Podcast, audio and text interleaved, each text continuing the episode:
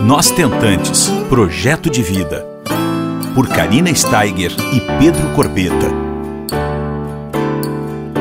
Um podcast realizado com o apoio da Higienomics.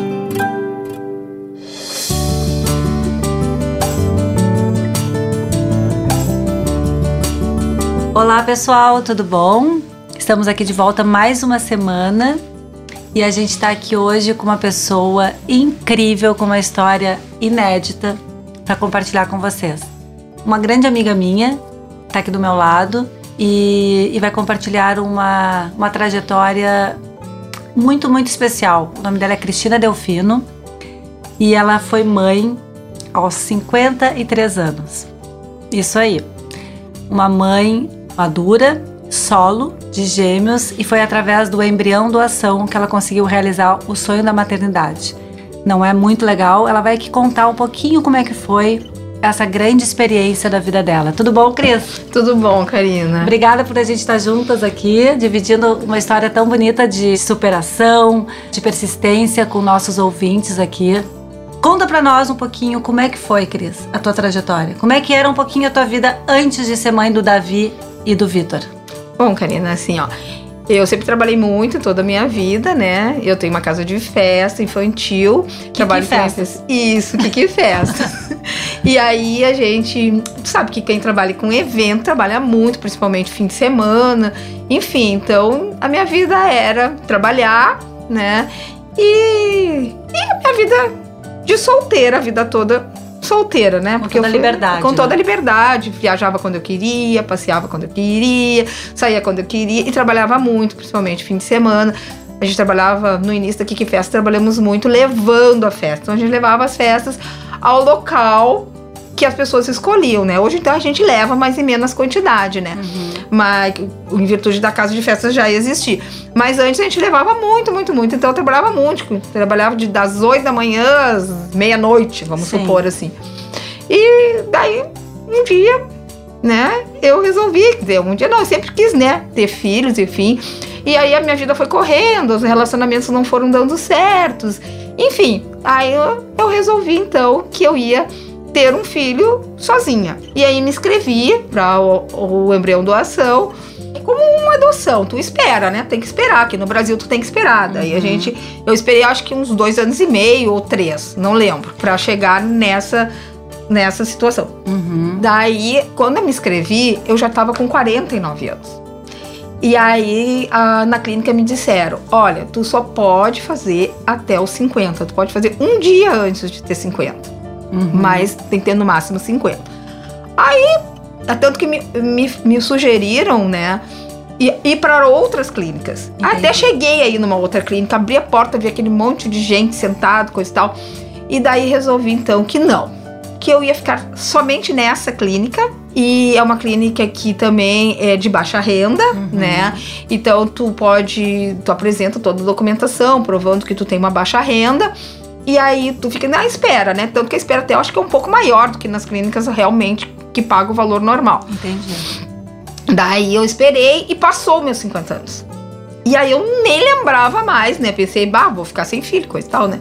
Tá, aí quando eu fiz 52 anos, cinco dias depois que eu fiz 52 anos, me ligaram da clínica dizendo que chegou a minha vez. Olha só. E aí eu falei, não, mas eu só até os 50, acho que vocês estão enganados. Aí me disseram, não, a lei mudou uhum. e agora tu pode, então, fazer com essa idade desde que os teus exames dê todo certo. É e também uma coisa que eu acho que é, é importante, até uma dúvida minha, tu estava apta para fazer porque tu já tinha te inscrevido antes, certo? Tu não poderia te inscrever com 52, tu tinha se inscrito com 49, por isso te possibilitou, tu sabe me dizer isso? Não, acho que agora com a nova já lei pode. tu pode se inscrever ah, com mais de 50 anos, ah, desde e tu só, mas tu só pode fazer se todos os teus exames realmente deram certo, então tu faz uma batalhada de exames. Entendi. É claro que eu tô sabendo que hoje uma pessoa se inscrevendo nessas, nessas clínicas de baixa renda tá levando uns seis anos. Entendi. Na época que eu me inscrevi, que hoje eu já vou fazer 55, né? Uhum. Que era, eu levei esse tempo, dois anos e meio, três, mas Entendi. agora é como já tá muito popular esse tipo é, de coisa. e cada vez mais a gente, graças a Deus, vai, vai falar no assunto e eu hum. acho que esse número está crescendo, né? Ah. De pessoas que estão buscando essa alternativa, né?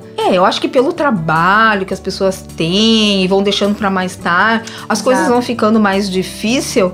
E daí a alternativa é o ovo doação, ou embrião doação. E, e eu acho que as pessoas hoje em dia, esse tabu já tá sendo pra lá. Estamos no caminho certo, É, né? isso. Então, o importante é tu ser mãe, né? E agora, de Exato. que forma tu vai ser mãe, isso aí a vida vai te mostrar. O amor que tu tem pelaquela criança independe de ser geneticamente teu filho ou não. Pelo menos pra mim não tem diferença Com nenhuma, certeza, entendeu? pra mim também. É, Nós temos um caso aqui, pessoal, de embrião doação com a Kiki e mais o ovo doação comigo. Então, realmente, ah, existem muitas maneiras de ter um filho, né? é, o importante é o amor que tu dá pra aquela a criança. diariamente. É, isso. E a forma como a gente encara isso, né? É, eu sou mãe solo, eu cuido dos meus dois filhos sozinhas, entendeu? Hoje eu continuo trabalhando e continuo tendo casa de festa. E aí, pra mim, tá na casa de festa, eu pago bababá pra ficar com eles. Pra mim, tá com eles, eu pago uma pessoa pra trabalhar no meu lugar. Mas eu tô sempre pagando, né? Mas eu nunca abandono meus filhos. Eu tô sempre, sou uma mãe. Eu me sinto uma mãe super presente. Tá? Sim, com certeza. Tá, eu levo eles pra passear, mas eu tô sempre precisando de alguém pra me ajudar, Claro, né? uma Não- rede porque do- é, porque eu tenho dois filhos e eu sou uma pessoa só. Tu tem a tua mãe também pra te ajudar. A minha né? mãe me ajuda muito. É a pessoa que mais me ajuda é minha Graças mãe. a Deus. É.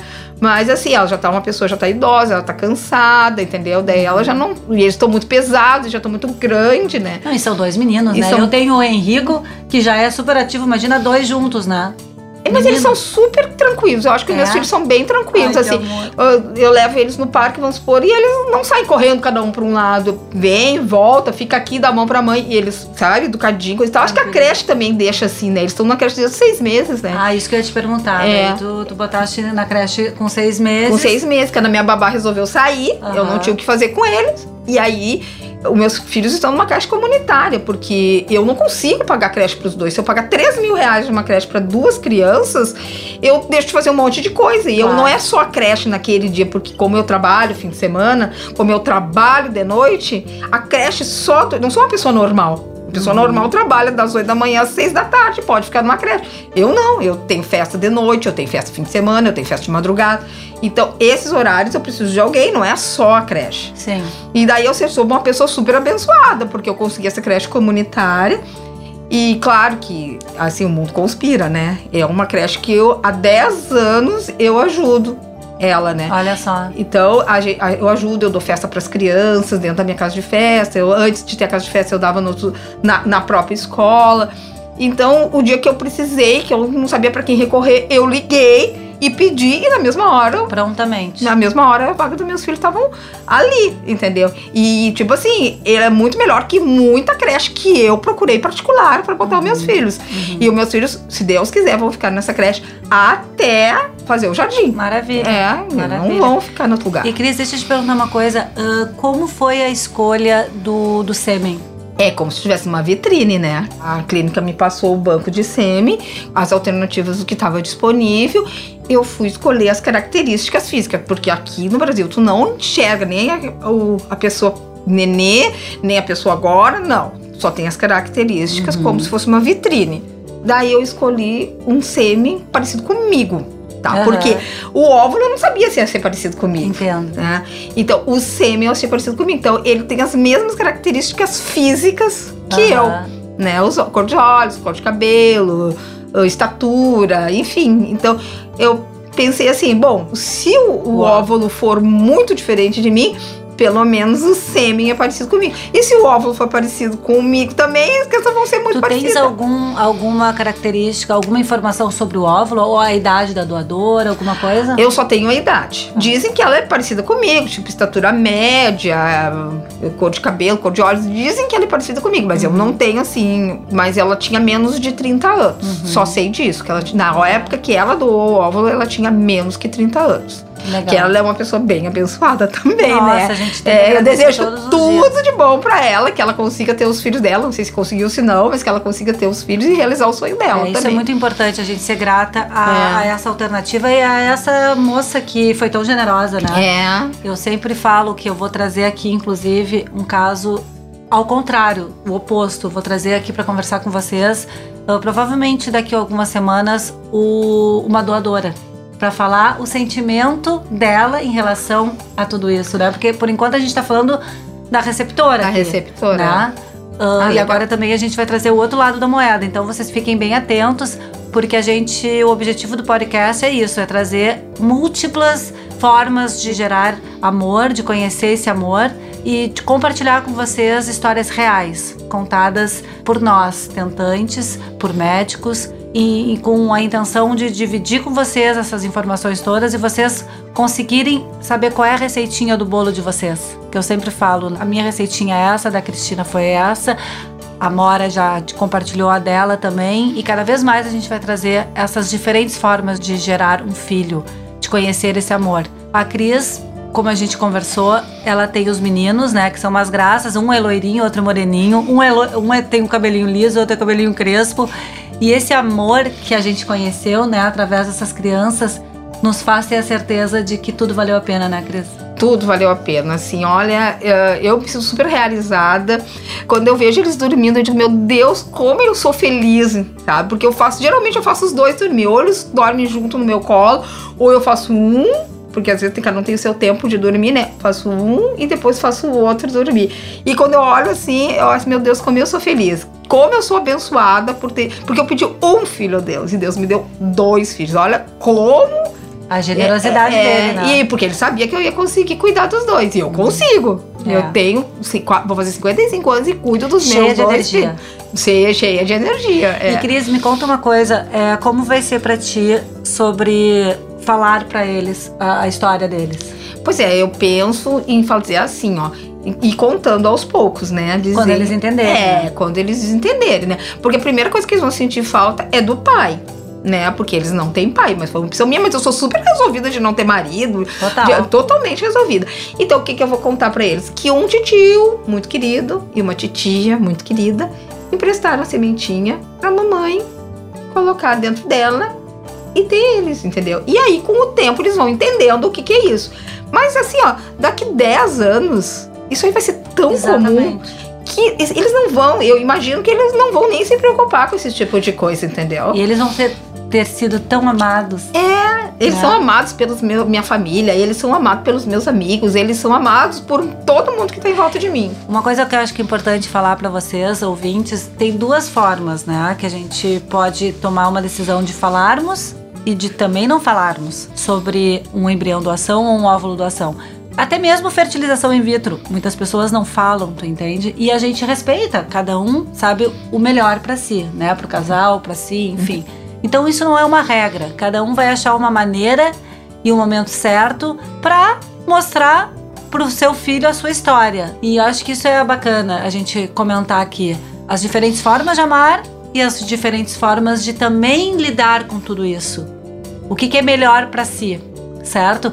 Eu fui no, no aniversário de um ano dos meninos aqui da Cris e é inacreditável a quantidade de, de pessoas que estavam no aniversário, que fazem parte da vida deles, que como esses meninos são amados diariamente. Eles iam de colo em colo, uma simpatia. Ah, Brincaram toda noite, né? Toda tarde, depois entrou a noite, teve música, uma alegria. Isso é o que conta, é o que a gente proporciona para essas crianças. É o amor, é a dedicação, é o tempo que a gente dispõe para eles. Então eu acho que é mais ou menos por aí. A gente precisa é estar abertos, porque existem diferentes formas e grandes oportunidades hoje em dia. Como a Cris falou, daqui 10 anos, com certeza o que a gente está falando hoje, em 2019, vai estar assim mais que desmistificado. E isso é a nossa batalha, né, Cris? É mostrar para vocês com maior naturalidade possível essas grandes oportunidades, porque são oportunidades que a gente tem. A medicina evoluiu e graças a ela, ao avanço da medicina, nós somos mães. E isso aí não tem preço, pessoal. Há 40 anos atrás não tinha essa possibilidade. Talvez a gente não pudesse ter sido mãe. Então é tão importante isso, a gente dividir esses momentos com vocês e fazer vocês entenderem um pouquinho que sim, existe um programa de baixa renda aqui no Brasil. Tem fila? Tem, mas ela, ela existe essa possibilidade. Existe, uh, existe creche, uma creche pública? Sim, existe creche pública maravilhosa. Né? Então, assim, a gente precisa dividir isso com vocês para vocês verem que tudo é possível. Basta nós estarmos abertas, querermos muito ser mãe, porque não é de uma forma natural, então a gente precisa querer muito, né, Cris? Precisa e, querer. e eu acho que é isso, eu acho que a gente queria é dividir isso que a Cris viveu para mostrar para vocês que tudo vale a pena. Desde que a alma não seja pequena. É, isso aí, né? Que a alma não seja pequena. e uma coisa que eu quero falar também, que a Karina falou agora: 30 anos atrás, 20 anos atrás, as pessoas, era um mito, assim, fazer uh, uh, fertilização. Era, as pessoas não falavam, achavam que era ruim porque elas tinham problemas e, e Um não cara, isso era um tabu. Hoje é completamente normal, assim como o ovo doação e o embrião doação. Hoje é meio que um tabu, daqui 10 anos não vai ser mais, É. entendeu? Nós Então estamos no caminho certo, isso, é, tipo assim, o importante é tu ser feliz. É tu buscar, eu sempre digo, nunca desista dos seus sonhos, porque sempre tem uma opção Hum. É pra te chegar aonde tu quer e nunca desista. Sempre tem busca, busca, é isso. É, Não, maravilha. não tem, é exatamente é. o que eu penso. A gente não pode nunca desistir dos nossos sonhos. E para É. vocês que estão ouvindo, fica a dica, viu? Por mais difícil que seja a realização dele, a gente precisa simplesmente acreditar. Ter fé, buscar ajuda espiritual muitas vezes. Isso a gente vai falar também num outro podcast. Quais são os recursos que a gente consegue para saber também lidar com todo esse turbilhão de sentimentos que é, né? Essa caminhada toda. Mas isso fica para um próximo também. Hoje a gente queria dividir essa linda trajetória da Cristina com os meninos e deixar essa mensagem para vocês, realmente para não desistirem, né? Que de uma forma ou outra a gente consegue ser mãe com a ajuda ah, existente atualmente da medicina reprodutiva. Queria deixar um beijo bem grande no coração de vocês e dizer mais uma coisinha só pra gente finalizar aqui. Um filho, gente, primeiramente ele é idealizado no coração e na cabeça. Esse é o primeiro passo, para depois a gente ver qual vai ser a nossa receitinha do nosso bolo. Certo? Vamos ficar por aqui. Agradecer mais uma vez a, a Cris, que tem a Kiki Festas, que eu adoro, né? Que é uma casa de festas infantil, uma graça. Um ano do Henrico não pôde ser lá, porque a gente foi pra casa da vovó em Recife, mas quem sabe os dois anos a gente não pode fazer lá o ano que vem. Ah, vamos Né? fazer lá, vamos fazer bem lindo. Porque um ano dos meninos tava demais agora, há uns meses atrás. E daqui a pouco já tem os dois anos Daqui também. Vai ter tem. outras surpresas. E é festa e festa, porque foi grande essa festa. Quantas pessoas tinham, Cris? Tinha 123 adultos e 22 crianças. Imagina, gente, foi, uma, É. foi um festão. eu Foi tava festão. lá, eu, o Pedro, o Henrico. Foi o o Henrico circo do Vitor e do Davi. foi, o Henrico se divertiu horrores. Só não podia comer nada, mas a mamãe comeu por ele. mas foi demais mesmo. Muito obrigada por vocês estarem aqui conosco novamente, escutando a gente até o fim atentamente. E a gente se encontra na semana que vem de novo, tá certo? Um beijo bem grande no coração de vocês. Um beijão e não esqueçam, nunca desistam dos seus sonhos. Tudo é possível. É isso aí. Beijo, gente. Beijo! Você ouviu Nós Tentantes, com o apoio da Igenomics.